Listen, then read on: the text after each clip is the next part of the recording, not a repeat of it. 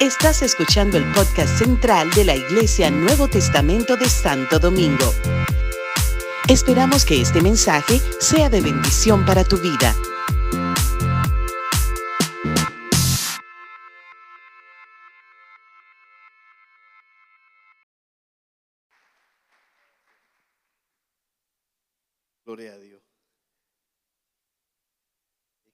Cuando uno está en el camino, todas esas cosas pasan.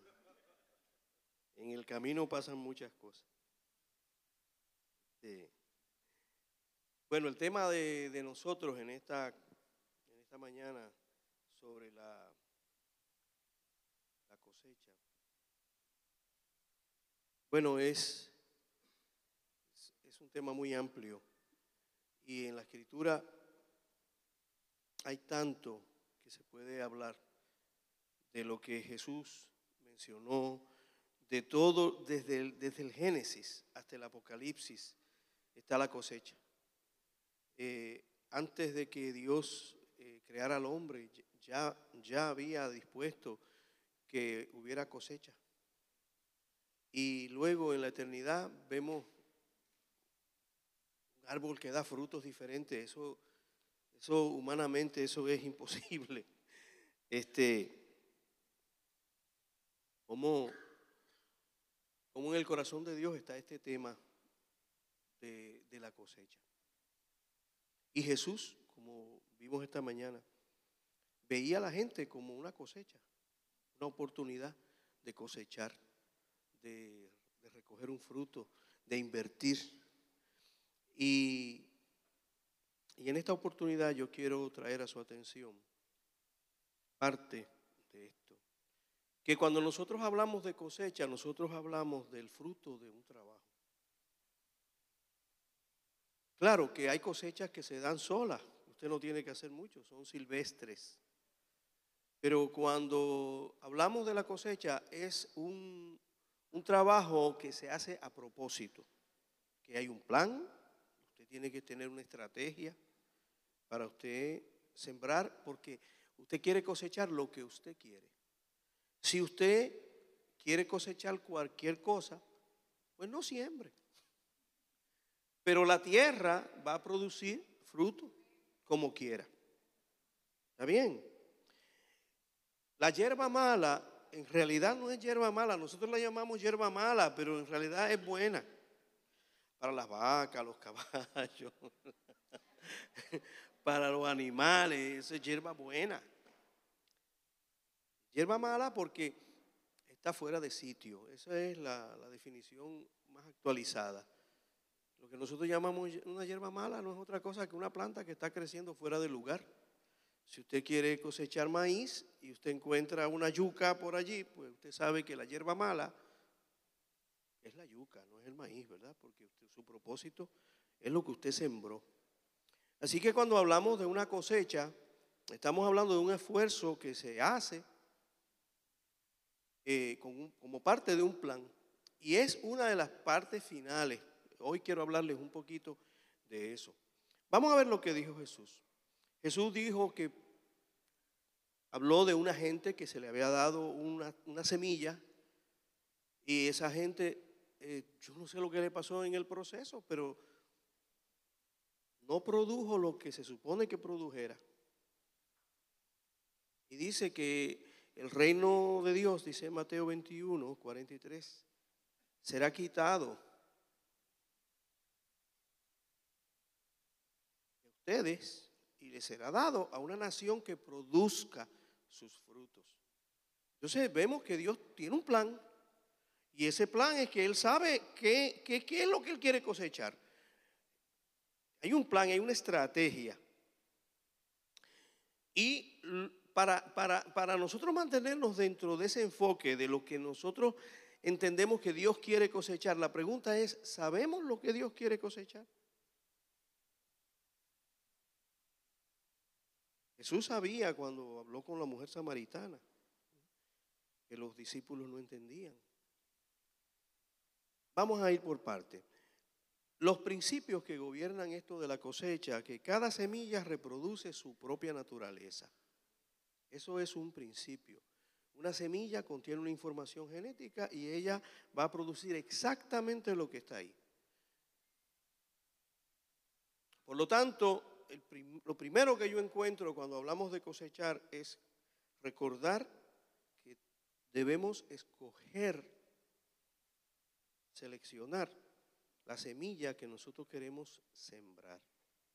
Para que tú puedas obtener lo que quieres cosechar, tienes que sembrar la semilla de eso. Si tú siembras otra cosa, pues no pretendas cosechar lo que no sembraste. Yo me sorprendo de gente que quiere unos estilos de vida y una cosa, pero no siembran para eso. Siembran para otra cosa. Pero siempre quieren esto. Dice, pero ¿Cómo es posible, cómo puedes armonizar un estilo de vida contrario a lo que tú quieres cosechar, a lo que tú quieres tener? Pues, eso no tiene ni pie ni cabeza. Lo que tiene sentido es que tiene que haber una armonía, una consonancia entre lo que nosotros queremos obtener y nuestra, nuestra vida. Si siembro para la carne, voy a cosechar carne, corrupción. Pero si quiero cosas espirituales, pues yo tengo que sembrar cosas espirituales. Y miren, yo estuve haciendo más un, vistazo a la escritura. Por ejemplo, hay gente que siembra vientos. Siembran vientos. ¿Siembran vientos y cosechan? Sí, siembras viento y cosechas tempestades. Pero es que yo no sembré tormenta. Yo no sembré una tormenta. ¿Cómo es que tengo una tormenta? Pues sembraste viento. El asunto que hay que entender es que la semilla va a reproducir su naturaleza, pero nos adelantamos un poco diciendo que lo que reproduce, lo reproduce multiplicado. Y ese efecto multiplicador es lo que yo creo que Dios está este, queriendo. Dios quiere sembrar, Dios, siembra mucho, en realidad Dios siembra, Dios siembra poco, Dios siembra mucho, pero Él quiere muchísimo más, eh, porque es un efecto multiplicador. Siembran aflicciones. Hay gente que se dedica a, sembrar aflicción. Y, donde quiera que llegan, lo que dejan después es una estela de maldición, de tristeza. Eh, cuando llegan al barrio, llegaron. Porque todo el mundo dice, ¿qué será lo que quede después? Porque siembran aflicción. Hay otro grupo que siembra discordia. Usted sabe que pasaron por allí porque queda el chisme, quedan gente contra otro, no hay paz. Dice, pero ¿y quién pasó por aquí? Dice, fulano pasó por aquí. Fulana pasó por aquí. Porque dejan el fruto y siembran eso. Hay quien siembra iniquidad. Y dice la escritura que van a cosechar vanidad. Fíjense ustedes que en todos los casos hay una siembra y hay una, cosecha. Y el hecho de que nosotros escojamos es, lo que yo encuentro que es importante. Nosotros tenemos que conocer la semilla que se nos ha dado, la naturaleza. Si comenzamos a notar que ciertas cosas están creciendo por ahí, uno, uno lo sabe, el Espíritu Santo te lo va a decir. Dice, e, eso, ¿qué hace eso ahí? ¿Qué hace esa mala hierba ahí? Porque la mala hierba no, es que es mala, mala, mala, mala, es que estás creciendo fuera del lugar. ¿Qué, qué hace eso ahí? Hay gente que siembra con lágrimas, como vimos, y hay gente que siembra en paz. Fíjense todo lo que se puede sembrar. Se pueden sembrar cosas buenas y se pueden sembrar cosas malas. Es como los líderes. Los líderes son líderes hay líderes malos y hay líderes buenos. Nosotros tuvimos un caso aquí que todavía hace historia cuando se habla de él. Un líder extraordinario todos hubiéramos deseado que, se hubiera dedicado a hacer las cosas mejor. Pensamos, la República Dominicana sería un país mucho mejor si esa persona hubiera sido un líder, ¿verdad? Carácter diferente, más parecido a Cristo. Así que hay gente que siembra en paz. Y hay gente que anuncia paz. Que cuando, donde quiera que van, van sembrando la paz. Jesús dijo que cuando llegas a una ciudad, cuando llegas a un sitio, ¿qué debes decir? Y, y fíjate lo que dice, dice, y la paz que está en ti va a reposar allí. Que pueden ser palabras huecas, pero no, si tú tienes, si el Espíritu Santo está en ti, si Cristo ha hecho una obra en ti, está haciéndola, tú puedes transmitir esto. Estas son cosas que las sembramos todos los días, que tenemos una oportunidad tremenda para nosotros hacer un mundo mejor a través de las acciones y las palabras y las actitudes. Así que lo primero que nosotros recordamos cuando hablamos de una cosecha es la naturaleza de lo que nosotros estamos sembrando. Para eso yo tengo que tener un encuentro con Jesús. Ustedes se han encontrado con personas que dicen, mira, pero es que yo no sabía. Yo hice eso, pero yo no sabía. Yo no sabía que, que, lo que yo iba a hacer iba a hacer tanto daño. Yo no sabía que lo que yo iba a hacer iba a causar esto. Yo lo hice pensando que yo estaba, estaba bien. ¿Te has encontrado con esos casos? Todos nosotros, incluso lo hemos hecho. ¿Cuántos papás? Dios mío, pero si yo, con ese muchacho, con esa muchacha, pues si yo lo que hice fue, y mira, si tienes hijos, ya tú sabes lo que te espera, ¿verdad? La Biblia dice, Jesús dijo, vuestros hijos serán vuestros jueces. Y que te sientan un día te van a decir, siéntate ahí que te voy a decir. Ya te lo hicieron, porque a mí me lo hicieron.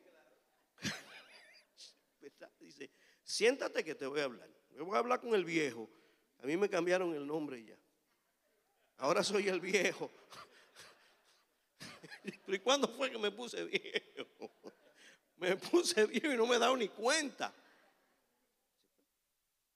Tengo que hablar con el viejo. Siéntate ahí que te voy a hablar.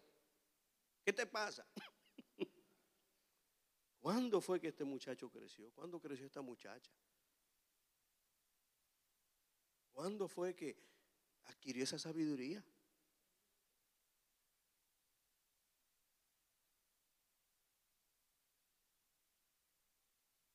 Así que uno, uno puede decir, yo no sabía que yo estaba sembrando eso, pero lo estabas haciendo. Y por eso, por eso ah, tenemos que buscar pasar tiempo con Jesús. En la presencia de Dios. Eso, miren, eso no tiene sustituto. Si algo yo he visto en mi, vida cristiana es que no hay sustituto para la presencia de Dios. No lo hay no hay una pastilla de cristomicina, todas esas cuestiones que yo oigo con los evangélicos. Si no pasas tiempo, si no buscas del Señor, si no tienes ese huerto que dice en el libro de Cantares, un huerto cerrado donde solo tú y Él entran y hablan cosas muy íntimas esa dinámica no se da. ¿Cómo sé la naturaleza de lo que estoy sembrando? Pues mira, tiene que, tiene que haber una revelación. Tiene que haber una revelación de Cristo. Si, si, si hay ese contacto con Cristo, yo sé que esa semilla tiene problemas. Yo sé que esa semilla puede tener dificultades. Yo sé que puedo estar sembrando lo que no debo. Y si sé que estoy con Cristo, si tengo ese contacto con Cristo, yo puedo saber lo que estoy sembrando. Si no, si pierdo el contacto, eh, había un corito evangélico, ¿verdad? Que decía, guarda el contacto con el Salvador, luego las tinieblas no te cubrirán. ¿No se acuerdan de eso? Porque eso es de la iglesia tradicional, de lo que habló Managil, de esas iglesias viejas. ¿Ah? ¿Ah? ¿Qué? No, usted no, no la conoce, Managil. Dice, guarda el contacto con el Salvador, guárdalo, porque es que si tú no tienes contacto con Jesús constantemente, las tinieblas te van a cubrir. No hay, mira, no hay, es que va a pasar. Es Cristo en el corazón, es Cristo, es esa visitación de Jesús en tu vida, en mi vida, en nuestra vida, lo que nosotros dice, no, esta, es la semilla, que esto es lo que yo te estoy dando a ti, esto es lo que vas a sembrar. Así que esa naturaleza, yo la conozco, yo sé cuál es la semilla que, que yo tengo que sembrar. A mí no me lo tienen que decir, a mí me pueden dar 20 estudios bíblicos y eso es muy bueno.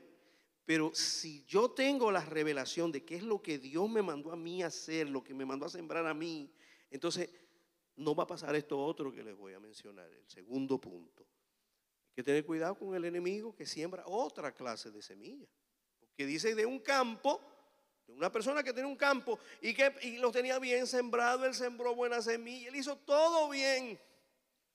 Pero resulta que en el proceso, en la noche, vino un amigo, no, un enemigo. ¿Y qué dijo? Dijo, bueno, yo no puedo, no puedo evitar que siembre, yo no puedo evitar que él, que él haga su trabajo. Él es una persona fiel, es una, es una mujer buena, hace todo bien, pero si yo logro echar algo ahí que no es de esa naturaleza, voy a arruinar.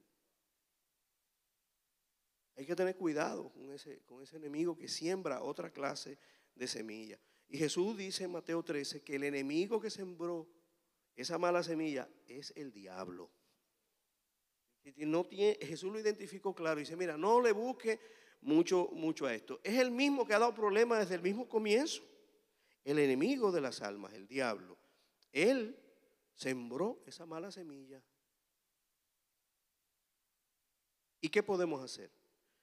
Entonces, fíjate qué cosa, que yo no siempre cosecho lo que siembro.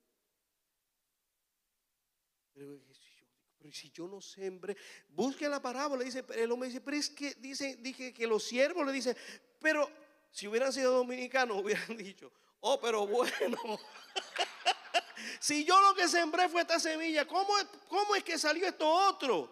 Eso pasa, que tú siembras una cosa y, y vas y, y hay otro dice, pero si yo no sembré eso. Y la respuesta es, es que vino un enemigo y sembró otra cosa. ¿Y cuál fue la respuesta de, la gente? Vamos a ver, vamos a ver, ¿cuál fue? ¿Se acuerdan? ¿Ah? No, no, no, eso no fue. No, no, no, esa no fue. La respuesta que le dieron es la respuesta de los agrónomos. Arranca y quema. ¿Ah? Vamos a quemar, vamos a, vamos a acabar con el problema rápido. Arranca todo eso. Eh, o sea, esas son las, las soluciones naturales. Vamos a quemar todo. ¿Ah? Herbicida. Busca Roundup. Acabemos con esto. ¿Y qué, qué dice el consejo? ¿Cuál fue el consejo de Dios? No, la respuesta no es que las arranque, porque van a perderse las dos y yo no quiero perder. Yo sembré para ganar. Yo no sembré para perder. Yo no puedo evitar que el enemigo me siembre otra cosa, las mezcle. Yo no, yo no, lo la única, si la única respuesta es arranca y quema, pues te fuiste a la carne.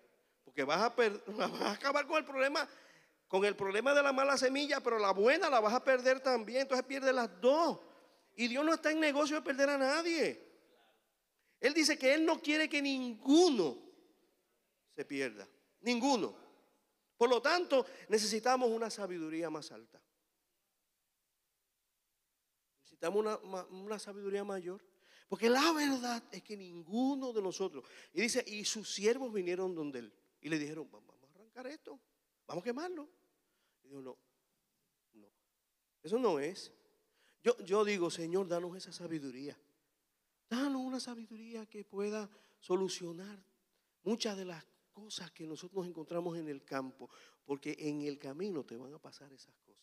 Se me mezcló. Entonces, ¿qué hago? Me arruinó todo. No, no está arruinado. Eso es lo bueno de andar con Cristo. Es que no está arruinado todo. Mira qué tremendo. Dice, oye, llegué al final, ya no tengo más consejos. Sí. Él dice, mira que, mira qué sencillo. Déjalos que crezcan juntos. Déjalo ahí. Y al final, vamos a ver, siempre al final se ve la diferencia. Eso, es una revelación que tiene que venir de Dios. Porque en lo natural, ¿qué nosotros hacemos con, esa mala semilla que nos, que nos crece? ¿Ah? Al día de hoy en mi huerto, yo arranco todo lo raro que aparece, yo lo arranco. El Señor dice, déjalos quietos. ¿Ve que la sabiduría es diferente? Es contrario completamente. Pero ¿cómo lo vas a dejar crecer Tú no sabes lo malo. Miren, yo tuve una experiencia. Bueno, a mí no me gusta hablar mucho de eso, pero a veces me gusta.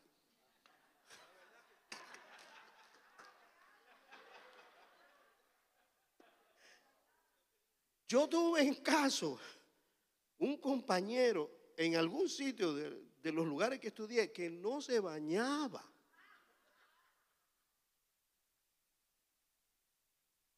Yo no sé si a usted le ha tocado, pero la cosa es seria, ¿sabe? El hombre llegaba a hacer todos sus ejercicios porque era figurín, o sea, cuerpo bonito, pero así mismo como llegaba, así mismo se acostaba y al otro día así mismo se iba. Y yo tenía que dormir cerca, en, la misma habitación porque era un, hospedaje. Y yo dije, pero ¿cómo yo puedo bregar? ¿Qué terapia yo le puedo dar a esta persona? ¿Cómo puedo? ¿Cómo puedo? ¿Verdad? ¿Eh? A mí que amar al prójimo. No miren, ¿a cuántos de ustedes lo han hecho bañarse hasta tres veces al día? O sea, nosotros, algunos de nosotros que hemos tenido que pasar una cosa seria. O sea, usted tiene que bañarse, que te tiene que bañar, que te tiene que bañar. Pues ya me bañé. ¿Cuándo te bañaste? En la mañana. Vuelvas a bañar. Y entonces te toca una cosa así. Y yo estaba allí desasitiado, palabra dominicana que ustedes entienden. Y, yo comencé a molestarme mucho porque me iban a tomar seis meses con el elemento ahí. O sea, yo dije, por seis meses no se va a bañar. ¿Y cómo yo estaría al final? y yo le di terapia, le, envié señales de humo, yo le decía parábolas, yo se lo dije en cuanta manera eh, eh, elegante pude. Uno se baña, uno, qué bonito, qué bien se huele cuando uno se baña. O sea, todas esas terapias yo se las di, pero nada. Finalmente yo dije, pero Leo, es que el convertido aquí eres tú, no es él. Tú tienes que darle fruto, tú tienes que darle ejemplo, amén. Sí, sé, sé una persona que da el ejemplo. Así que me bañaba, me, secaba delante de él, así que llegaba. No había forma de bregar con aquello. Después fui donde el Señor otra vez, porque mira, en el camino es que tienes que ir a Cristo, porque si no ya me están dando ganas de ahorcarlo. Entonces, entonces y Señor, ¿qué yo hago? Ya le di el ejemplo, ya le di las terapias, le hablé en parábolas, le dije las cosas y no hay forma. O sea, eh, eh, eh, esto es serio, de lunes a viernes ya yo no podía. Bueno, volví al Señor, le dije, Señor, me dijo, dale ejemplo. Y pues está bien. Ejemplo es que cuando yo recoja mi ropa de cama para, para lavarla, porque la ropa de cama, o sea, hay que lavarla. Este, a lavar la ropa.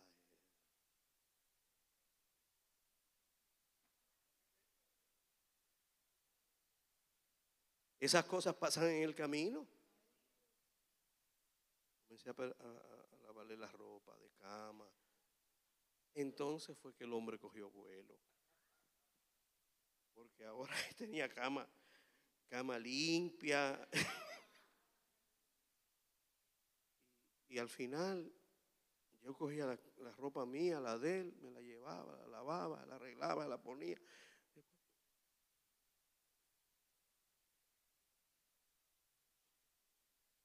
¿Ah? ¿Quién está diciendo por qué están diciendo ustedes? Que están preguntando que si yo bañé a la persona. ¿Ah? Que se aprendió. Que aprendió.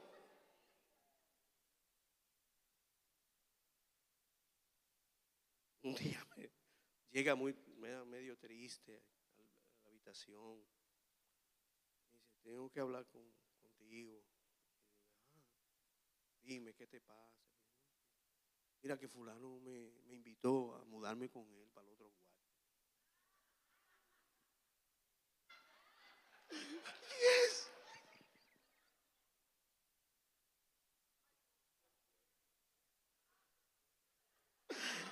Ay, Dios mío.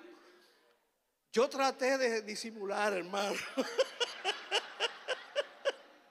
Yo traté de disimular la alegría que me embargaba. Porque yo dije, qué bueno que ahora se, va, se va con otro.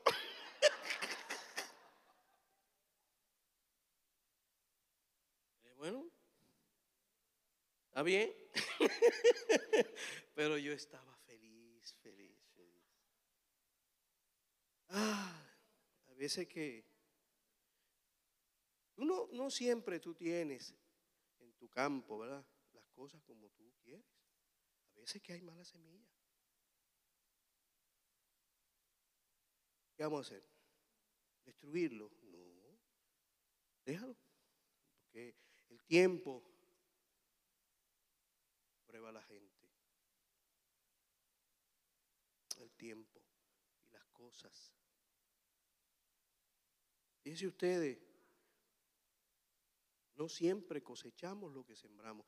Se lo estoy diciendo porque yo, eh, o sea, nosotros como iglesia, hemos, hemos pasado por mucha condenación y hemos sembrado condenación. Hemos cosechado condenación y nos hemos arrepentido y no queremos sembrar condenación, pero de vez en cuando nos encontramos con muchísima condenación.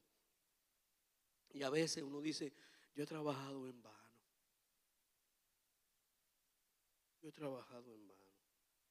Isaías 49 dice, yo he trabajado en vano. En vano he gastado mis fuerzas.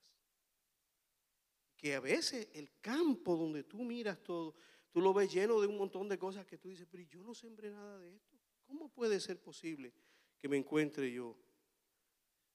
Tienes que entender que hay una sabiduría más alta y tienes que tener fe y confianza de que el Señor sabe la naturaleza de lo que te mandó a sembrar, sabe que tú fuiste fiel y sabe lo que el enemigo está haciendo. Él conoce el plan.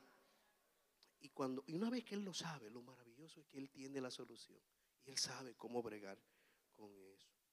Así que no depende de nosotros. Hay, hay unas cosas que tú no debes sufrir. No las sufras. Estoy hablándole a gente que a veces lleva condenación, peso en su alma culpándose por cosas que no salieron bien.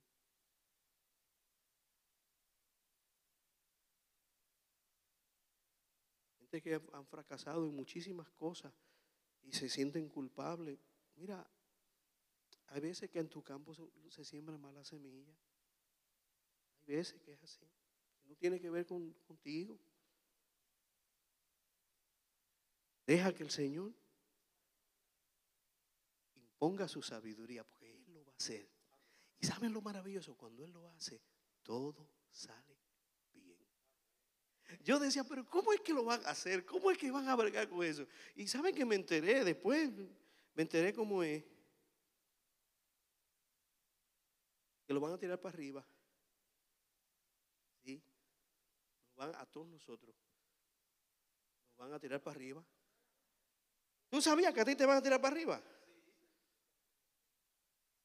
Bueno, ahí es que se va.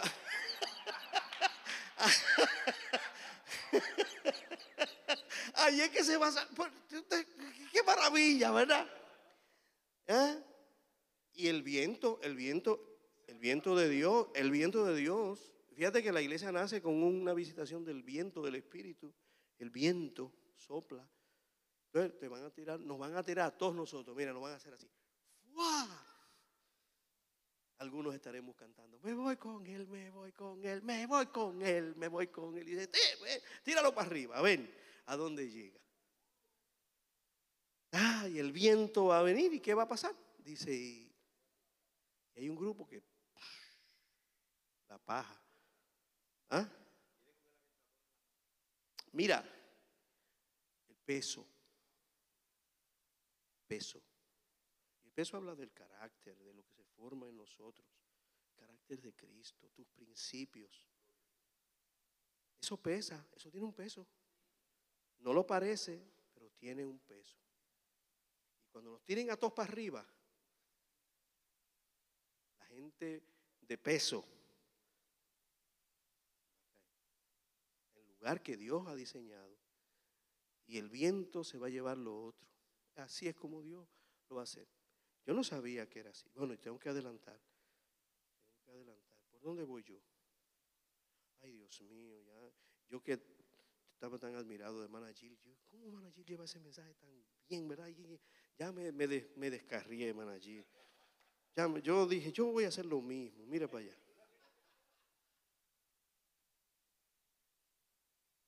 Siempre admiré a David Managil porque ellos eh, eh, siempre nos predicaban esas palabras tan certeras en un tiempo. Y dices, ¿cómo estos hermanos manejan el tiempo? Es maravilloso, ¿verdad?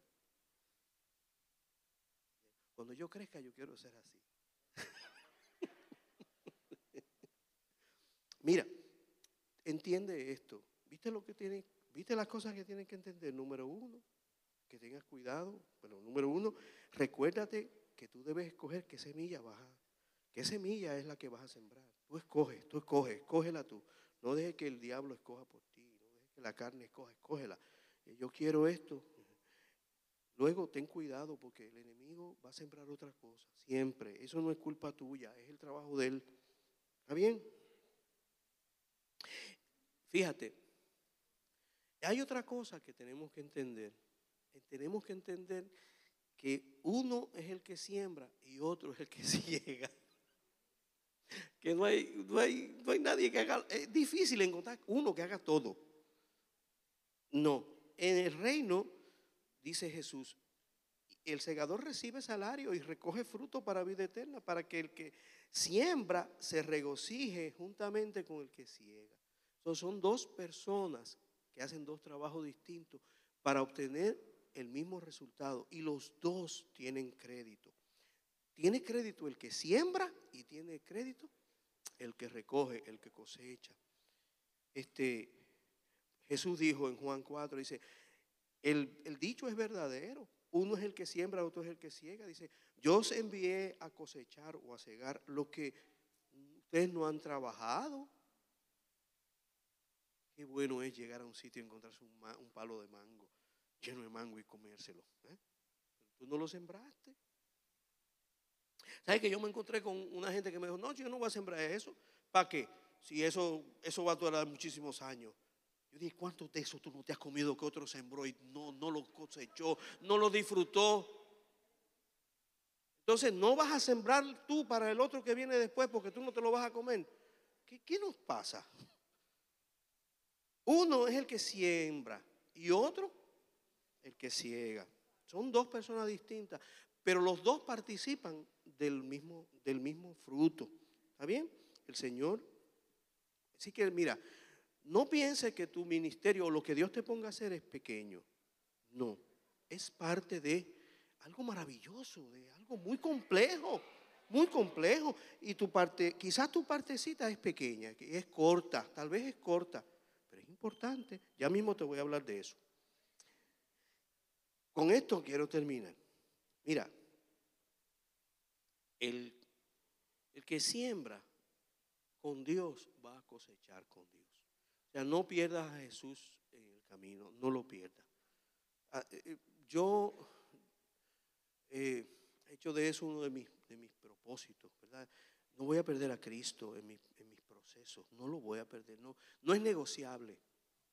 Perder a Cristo no es negociable. Porque el que siembra con Dios va a cosechar Dios. Porque tu verdadera recompensa va a venir de Él. Acuérdate, la recompensa nuestra vendrá de Él. Si tú estás esperando aquí televisión, radio, prensa y, que te, te, lleven al Palacio Nacional para darte condecoraciones, este, estás picando fuera del hoyo.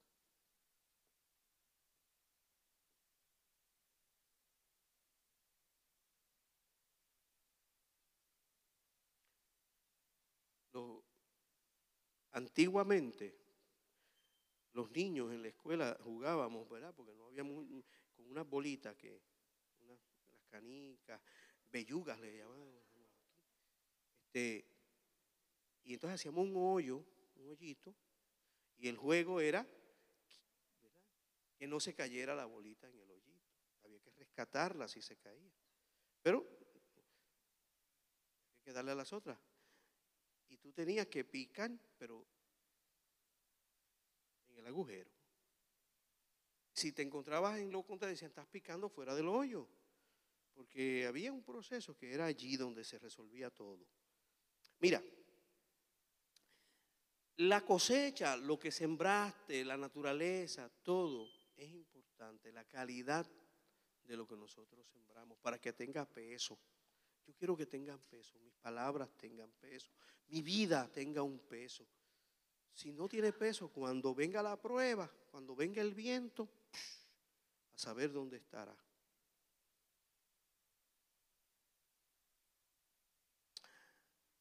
Pero miren lo que acabo de descubrir hace poco.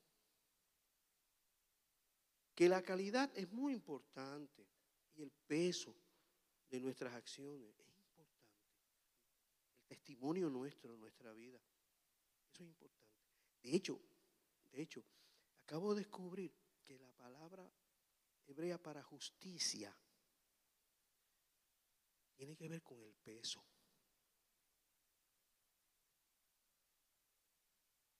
Bregar con balanza, con el peso. Quiere decir que está ligado el peso, la naturaleza de lo que Dios hace con nosotros, con, el peso. Tiene que ver con la justicia también. Pero miren lo que me pasó. A raíz del, del huracán, que acabamos de cumplir ya un año y pico, este, yo fui a un, a, un, tomar unas clases y, era de café. Yo soy cafetero hasta los huesos. Yo, yo creo que yo, yo creo que en el cielo a mí me van a tener tazas de café. O sea, yo lo creo. Yo sé que habrá vino para la gente que hace vino y se lo disfruta. Eso, eso es chévere. Pero yo creo que en el cielo a mí me van a, tener unas tazas de café. Pero una cosa maravillosa. De hecho, yo creo que mi cántico en el cielo va a tener que haber como pararme en una, en, como los pájaros que se paran en un palo, ¿verdad? Y comienzan, café, café, café. Porque yo me gusta tanto el café. Y yo, lo, y yo dije, este taller yo tengo que tomarlo, porque yo soy cafetero. Yo, yo sé mucho de café. Sé como yo pensaba. Fíjense cómo son las cosas. Yo pensaba que yo era un cafetero, pero wow. Y, a quien, y a quien pudiera discutir, o sea, sacaba mi título, o sea, que, el asunto era serio, muy serio. No, no, no me juegue con el café. Yo negocio cualquier cosa, menos eso. Además, allí recuerda que, en, el hogar de fe, cuando ustedes no, por favor, que me daban, ellos ponían el café que, que quedaba en la nevera.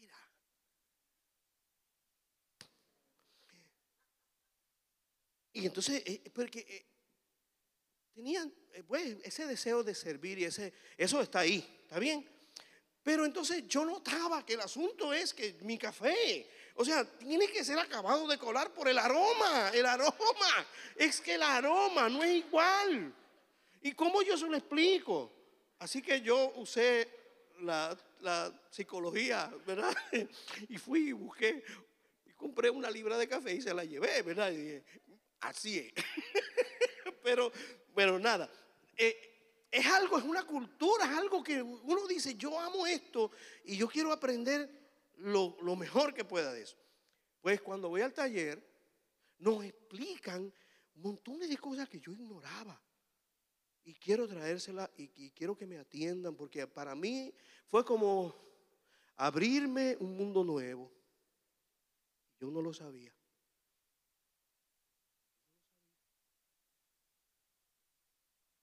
Nos, hablaron muy serio. Dice, miren, Puerto Rico acaba de perder más de 15 millones de árboles de café. Va a tomarnos más de una década recuperar la industria del café en Puerto Rico. Déficit brutal. Y hay que empezar desde la semilla. Y así se llamaba el taller, de la semilla a la taza. Y, dice, y contamos con ustedes. Contamos con ustedes. Para levantar esa industria en Puerto Rico. Entonces nos llevan por este taller. Que yo sabía, yo sabía de café muchísimo. Yo llegué allí con, con olvídate. Y poco a poco me iba así metiendo más abajo de la, en la, ¿sabes? Cuando tú quieres esconderte, que tú, que tú dices, ¿dónde me voy a meter? Miren, yo no, ¿saben que cuando las semillas de café las la sacan, en el momento que las, la arrancan de la, de, la, de la planta, que la ponen en donde la vayan a poner, ahí empiezan unos procesos que yo ignoraba. Yo ignoraba esto. La semilla está respirando, porque la semilla está viva, está viva. Tú estás bregando con seres vivos. Tú no estás bregando con cosas muertas. Tú estás bregando con, seres vivos. La semilla está viva y, y ella respira. ¿Qué? ¿Qué? Yo, ¿Qué? Dice, sí, ella está viva. Ahora, y entonces ellos nos empiezan a decir, mira, hay que hacerlo así, hay que hacerlo así, hay que hacerlo así, hay que hacerlo así. Tengan cuidado con esto, tengan cuidado con esto, para que cuando se vaya a escoger, esté aquí. Viene. Tierra, trágame.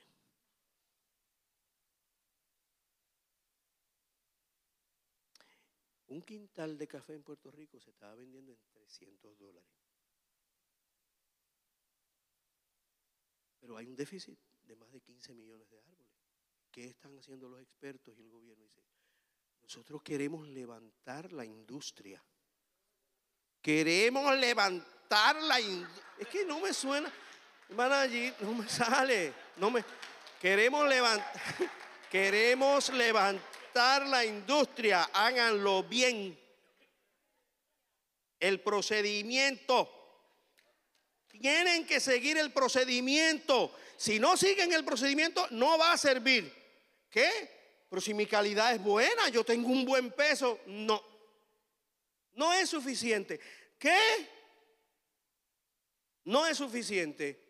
Puedes tener el peso, puedes tener todo bien. Y si el procedimiento está mal, ¿cómo lo manejaste? ¿Cómo manejaste esa vida? ¿Cómo manejaste esa gente que Dios puso en tus manos? ¿Cómo lo hiciste? Ahí dije, ahí fue que dije, ahora quiero hacer un hoyo y entejarme. Porque mira que hemos metido la pata.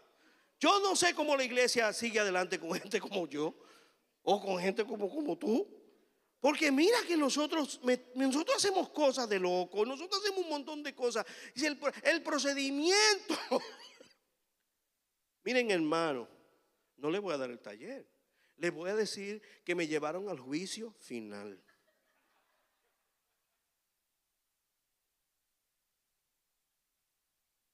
Ya yo no sabía dónde meterme. Yo me fui, yo empecé en la primera, en la primera, en la primera fila. Y ya al final yo estaba al fondo. ¿Qué hago yo aquí? ¿Qué yo hago? Esto me da mi vergüenza. Yo que creía que yo sabía. Miren, hermanos, nos llevaron al juicio. ¿Sabe cuál fue el juicio? Dijeron, y ahora van a catar café. Yo nunca he catado café. Yo, Yo soy un cafetero innato, o sea, cuando yo vaya al cielo yo voy a andar cantando café. Pero ustedes van a tener esa experiencia. Obsérvenla, mire, y es verdad. Eh, tienen que enjuagarte la boca y todo, todo, eso, todo eso. Y ahora, ah, con agua destilada. Y entonces, dice, pruébate esto. Cierra los ojos.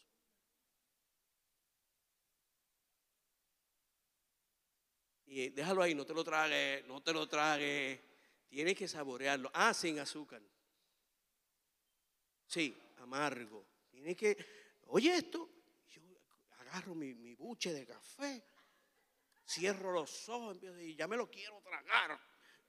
No, porque no es que te lo vas a tragar, porque esa no es la idea.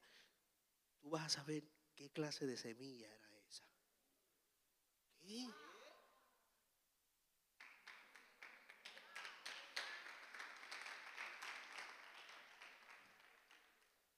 Mira hermano, aquello fue horrible. Yo nunca en mi vida he probado un café más malo que aquello. Cuando yo lo dejé un rato en mi boca, ellos comenzaron a decir, ahora inspira. ¿Sabe que el, el sabor va cambiando? Mire, ahí yo olí gasoil, diésel. Diésel. Ahí yo olí cicote. Ahí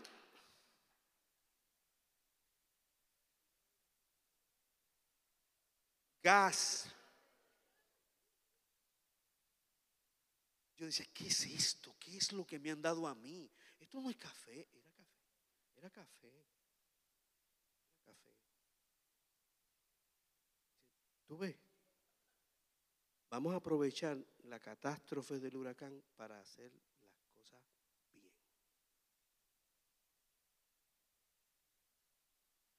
Tienes que aprender.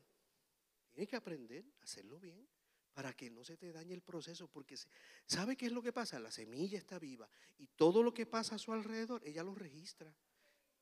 Ah, ya lo, oye, pero tú eres de mi tropa, tú eres de mi tropa. Ella lo absorbe y ese sabor se queda ahí. Ella lo retiene, ella retiene todo eso. Por eso fue un juicio. Yo dije, o sea que donde quiera que yo me meto, se me quede el olor. Y cuando llegue al juicio, yo, ahora sí que yo, yo necesito oración. Yo quiero oler a Cristo.